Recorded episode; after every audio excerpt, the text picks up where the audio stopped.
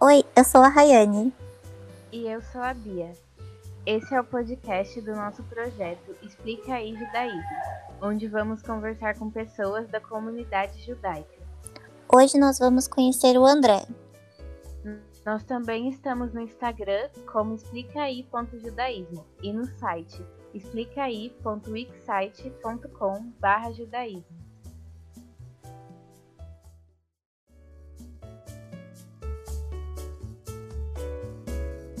Primeiro a gente quer te conhecer, saber seu nome, quantos anos você tem. Meu nome é André Toporowski Drizum, eu tenho 25 anos, sou jornalista. Ah, você tá na faculdade ou você já é formado? Tô no último ano. Ai, que legal. E você estuda onde? Na Embi Morumbi. André, você pode falar um pouco dos seus interesses e hobbies? Posso, lógico. Ah, eu sou bem nerd, eu gosto bastante de ler, ver série, ver anime. Qual é o seu livro favorito? Putz, isso é uma pergunta difícil, depende. É, né? Tenho vários. Eu também não consigo escolher só um. Nem filme, nem livro. Eu gosto bastante de Borges, o Jorge Luiz Borges, o autor. É, qual linha do judaísmo você segue? Minha família, essa é uma pergunta complicada. Minha família é, é conservadora, tá? Eu sou secular, quer dizer, é judaísmo não religioso. Você pode explicar um pouco mais pra gente dessa linha? Posso, vamos lá. Do, de uma grande parcela da comunidade judaica no mundo que não se identifica necessariamente com a religião judaica, tá? Se identifica com a cultura, com as tradições, às vezes nem isso, mas enfim, o judaísmo é mais que uma religião, é um povo, né? Então não tem assim, eu posso acreditar no que eu quiser, eu continuo sendo judeu, entendeu? Eu posso ser budista, eu sou judeu. Então, o judaísmo secular é um pouco isso, é, é o judaísmo des desconectado da religião judaica. É sobre origem, então, né? É, sobre, é como ser japonês, eu costumo fazer essa comparação quando eu explico. Tipo, você pode não seguir absolutamente nada da tua cultura, você continua sendo japonês. Não escolheu isso. Você nasceu japonês, né? É a mesma coisa. Eu nasci judeu, minha mãe é judia, eu nasci judeu. Então já é diferente dos muçulmanos, por exemplo, que é só uma religião e não um povo. O judeu é judeu pela É, mãe, pela religi- família. Até religiosamente falando, a definição de judeu é sua mãe é judia. Essa é a regra. Para religião mesmo, você pode até não acreditar em nada, para religião você continua sendo judeu. Você é um mau judeu porque você não está seguindo, mas E tem alguma razão por ser a mãe? É porque alguma mãe- razão por ser a mãe? Deve ter, eu não sei. Entendi. Isso Sim. trocou ao longo do tempo. Você pegar na Bíblia, né? Se pegar no Velho Testamento, é o pai mesmo. Isso, na verdade, tá uma discussão que eu sei, mas eu não sei porque, o, qual o motivo religioso disso. Mas mudou na durante a diáspora de Roma. Quando Roma atacou, atacou os hebreus, teve a diáspora e por algum motivo virou matrilineal a linha, em vez de patrilineal. E você nasceu no Brasil? Nasci no Brasil. A gente quer saber também um pouco da história da sua família. Se vocês passaram por algum momento de migração também. Ah, sim, sim, sim. nasceram aqui no Brasil, Então, seus pais nasceram aqui no Brasil. Meus pais, os dois, nasceram no Brasil, tá?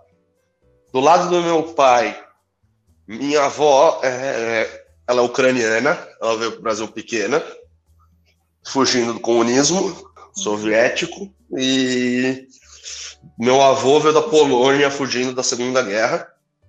Do outro lado, meus avós são nascidos aqui, do lado da minha mãe, eles são nascidos aqui, mas a família deles também vieram da Ucrânia, fugindo do comunismo. Entendi. Vieram antes. Então seus avós chegaram aqui crianças. É, então, do lado do, do meu pai, minha avó chegou aqui com três anos, meu avô chegou aqui já adulto, depois da guerra. Do outro lado, os dois já nasceram aqui. Meus bisavós chegaram crianças. E eles falam pra você como foi essa trajetória, como foi a viagem, se foi muito difícil. Então, infelizmente, meu avô, que viveu a guerra, tem muitas histórias que eu ouvi de outras pessoas. Ele morreu muito antes de eu nascer.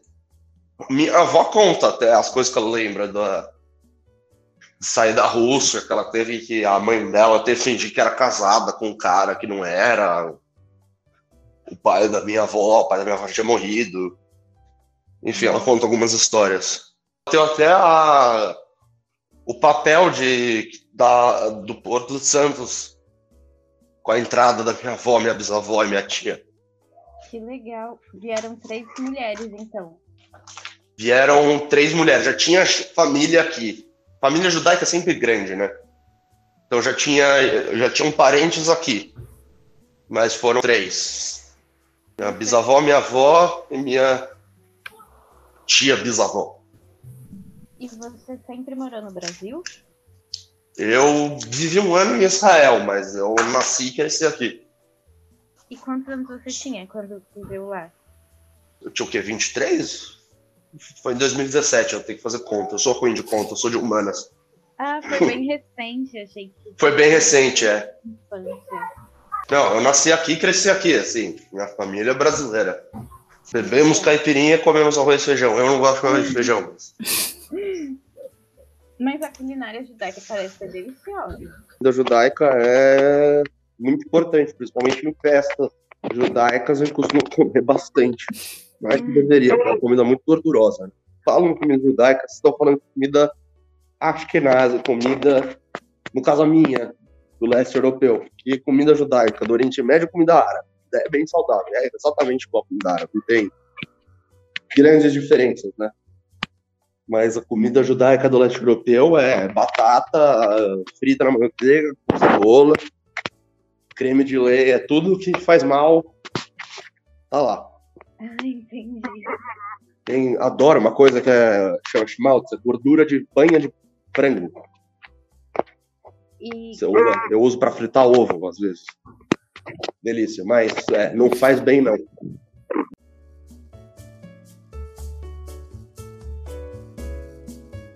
Qual, é, qual é o seu elemento favorito da sua cultura? É, Cara, eu acho que tem, um, tem duas coisas que eu gosto bastante. O senso de comunidade, assim, o senso de pertencimento. E eu posso, sei lá, alguém pode me chamar para ir numa sexta-feira, que é o dia sagrado, ir num jantar na casa da pessoa, só porque eu sou judeu e ela também é. O senso de comunidade, de ajuda comunitária. Ou a coisa que eu mais gosto, assim, particularmente, é a abertura para discussão. Uma coisa muito forte no judaísmo, tanto religioso quanto secular. Assim, tudo é discutível. Não existe um dogma forte no cristianismo. Você pode discutir, inclusive dentro da religião, você pode discutir qualquer ponto que seja, desde que esteja baseado na, nos textos sagrados. Você pode fazer um argumento interpretativo. Eu acho, isso, isso eu acho lindo. Eu acho que é uma dos maiores valores da comunidade judaica, é o valor que permitiu figuras como Freud, Einstein, Spinoza surgirem na nossa comunidade, que é a habilidade de olhar para o paradigma e falar, não, eu discordo, e não ter medo de falar eu discordo. Você vive sob alguma restrição por causa da sua cultura? Eu, como secular, eu, eu não. A única restrição que eu tenho é no Yom Kippur, que é o dia mais sagrado, eu não vou na aula e eu, eu jejuo. E falta, eventualmente, falta algum compromisso que eu tenha por do feriado judaico, tenho festa judaica, mas. No meu dia a dia, não.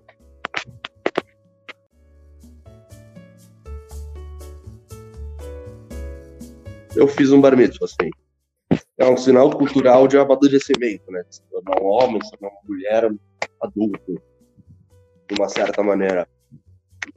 E a, o que eu acho que é legal é que a gente dá bastante da cultura e religião judaica. Né? Saí do Bar Mitzvah conhecendo bem mais que eu conhecia antes. É porque tem um período em que você estuda, não é? Sim, você estuda, você tem que ter que ser a primeira vez você vai, no caso do homem, é a primeira vez você vai subir na frente da sinagoga e ler a Torá, né? Você pode ler a, a Bíblia a partir daí. Então você tem que estudar muito hebraico e para você entender o que. Inclusive, a Paraxá, o trecho que você vai ler, normalmente esse negócio querem que você entenda realmente o que o trecho significa. Não só tá lendo um negócio, você não sabe o que tá falando. Né? E é a pessoa que escolhe o trecho que vai ler? Não, não, o trecho é sempre pré-definido. Ele é, ele é conforme o ano, a semana que você tá do ano. No fim do ano, depois do. Uma semana depois do dia do perdão, tem uma data chamada Simchat Torah, que é a, quer dizer, a alegria da Torá, a alegria da Bíblia. Você acabou de ler o Velho Testamento e você está voltando no começo. Uma festa para celebrar, você terminou de ler livro. E tem essa parte do Bar Mitzvah que é uma festa, né? E eu tenho a impressão de que é uma festa bem grande. Sim. A minha foi um pouco melhor, porque eu tenho um irmão mais velho. Normalmente, primogênito ou primogênita que tem a festa maior. Porque é, é para apresentar tipo, a família para a comunidade. Nós estamos tendo filhos. Nossos filhos estão crescidos, sabe? É um pouco isso. O meu irmão teve uma festa maior que a minha. Eu escolhi por uma viagem, por escolher festa e viagem, escolhi viagem. Né? Foi bem menor. E você viajou para onde? Para Israel. onde mais? Não, tem gente de outros lugares, mas eu nunca tinha ido na época, então.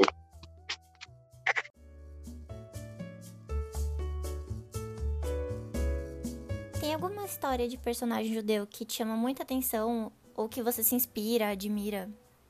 Uh, tem, tem alguns. É, eu sempre ouvi pequeno, eu sempre gostei muito da história do Davi do Golias. Eu acho que tem uma representação muito forte do jeito do povo judeu pensar. Né? Que venceu a força pela, pela esperteza, pela inteligência. É uma história que eu levo no coração. Eu me identifico bastante com a história do Einstein em relação ao, ao judaísmo. Ele era extremamente secular, extremamente desconectado e e daí com a guerra ele ele se conectou com, a questão e eu me sinto mais conectado nisso, numa parte cultural, de até sofrer preconceito e tal, que eu me sinto conectado na parte religiosa. Eu me identifico bastante com a história do ar, ao longo da vida eu também mudei bastante o jeito que eu olho, eu olho para o povo judeu e para o judaísmo. Qual a reação das pessoas quando você conta que é judeu? A reação das pessoas aqui no Brasil costuma ser bem positiva, mas o que costuma acontecer é várias perguntas. E essas perguntas geralmente são invasivas e você não gosta? Não, não, não. Não. Às vezes elas são engraçadas para mim, né? Porque eu às vezes esqueço justamente como poucas pessoas conhecem. Então, às vezes elas são um pouco absurdas. Mas eu costumo tratar uma boa, porque elas não vêm do malicioso. Elas vêm de uma curiosidade, elas não vêm de um, de um preconceito, de nada do tipo. Então, eu costumo só responder elas na melhor das minhas capacidades. O que já te perguntaram que você já achou engraçado? Me perguntaram se, quando eu estava na escola, se o leite que eu bebia vinha de Israel. Que loucura, por que isso, será? Tem Porque tem uma, uma coisa entre alguns ortodoxos, não é nem todos, é uma minoria, tá? Que o leite que você toma para ele ser caché, para ele ser permitido, alguns, algumas linhas dizem que ele tem que ser retirado por um judeu. Acho que a menina ouviu isso e no telefone sentiu virou leite de Israel. É, mas eu, pessoalmente, eu não conheço alguém, tipo, eu tenho meu primo ortodoxo, meu primo não toma um leite retirado de um judeu. Isso é uma coisa extremamente minoritária. Existe, mas é bem minoritária. E como é ser judeu no Brasil? De modo geral é bem tranquilo. Aqui tem muito pouco antissemitismo assim, aberto na tua cara, né? Uhum. E tem um pessoal que no, no, grupo evangélico adora, adora, apesar de conhecer muito pouco, adora bastante a religião judaica. Então, de modo geral, é bem tranquilo, mas é, as pessoas conhecem pouco. A única coisa que eu tenho que lidar é isso. A gente pode aproveitar esse assunto para perguntar se, assim, tirando esses pequenos pontos que você comentou sobre o menino que perguntou se você tomava leite de Israel, é se você observa muito preconceito na sociedade não judaica, assim, em relação aos judeus. Ah, eu percebo muito quando eu tô, tipo, vendo no Facebook, em mídia social, tipo de comentário que as pessoas fazem e, e tratar nós como um monolito, né? Isso, para mim, é o mais me dói. É quando tratam judeus como uma coisa só. Tipo, judeus votaram no Bolsonaro. Não, teve judeu que votou no Bolsonaro, tem muito judeu que não votou no Bolsonaro. É, em relação a Israel, a mesma coisa. Como se todo judeu apoiasse tudo que Israel faz. Não é assim que é, que é na realidade. Esse é o que mais me preocupa. É, é, é ver isso, é ver as, as, as, pessoas falam já há muito tempo que nós dominamos a economia mundial. Bem que eu queria que fosse verdade, que eu estou bem pobre atualmente, eu gostaria assim de uma ajuda da comunidade. Se fosse verdade, aí uns 2 milhões de dólares estava muito bem, obrigado mas não é o caso, então. Se a gente domina a economia mundial, não chegou para mim. Ninguém me mandou esse memorando, não.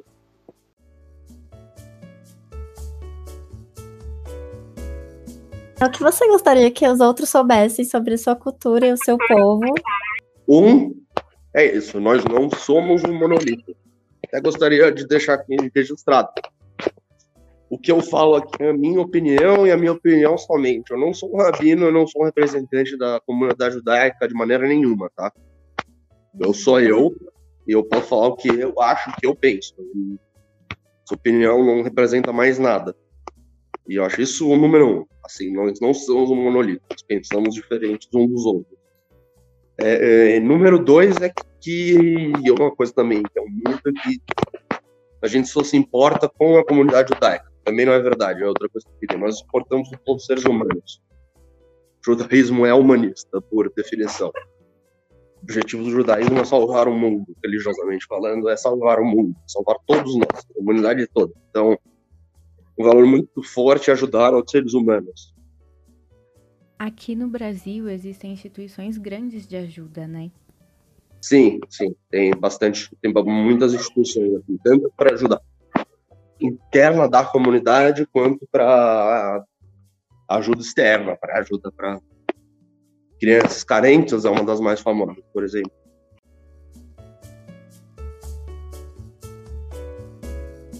Então, eu queria saber se você tem alguma história, algum momento, alguma coisa relacionada à cultura que você gostaria de contar.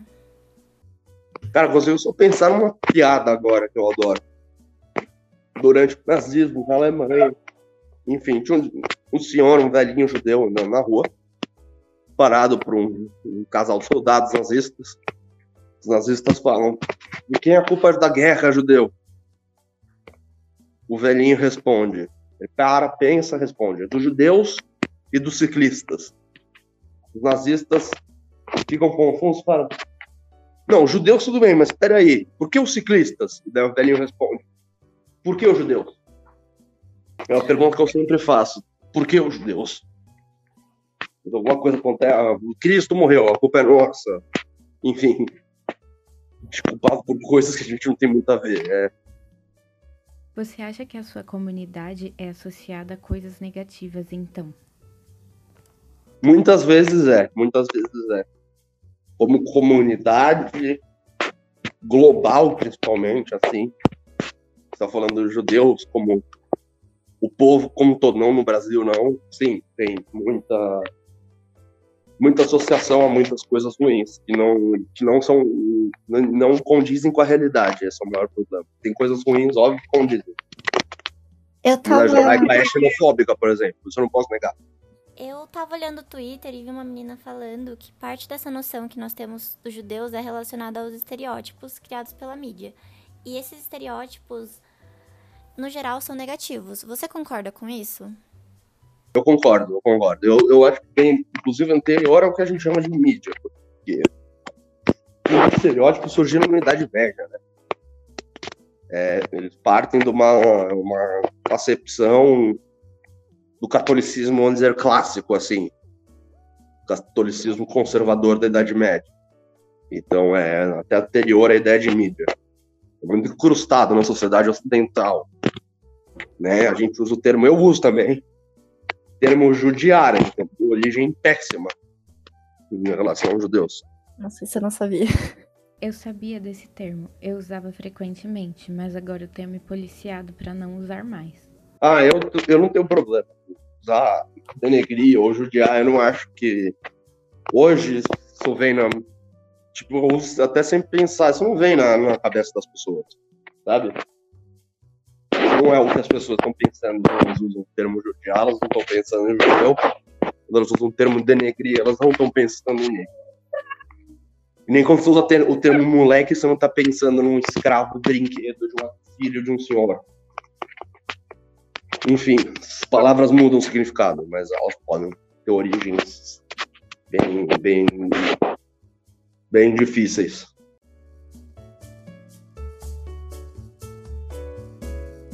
Queria agradecer a vocês por estarem fazendo esse trabalho, acho muito importante. Tem uma subida, uma escalada de antissemitismo no mundo, eu acho muito legal expor, assim, com, com uma certa humanidade minha cultura. Eu fico muito feliz, de verdade.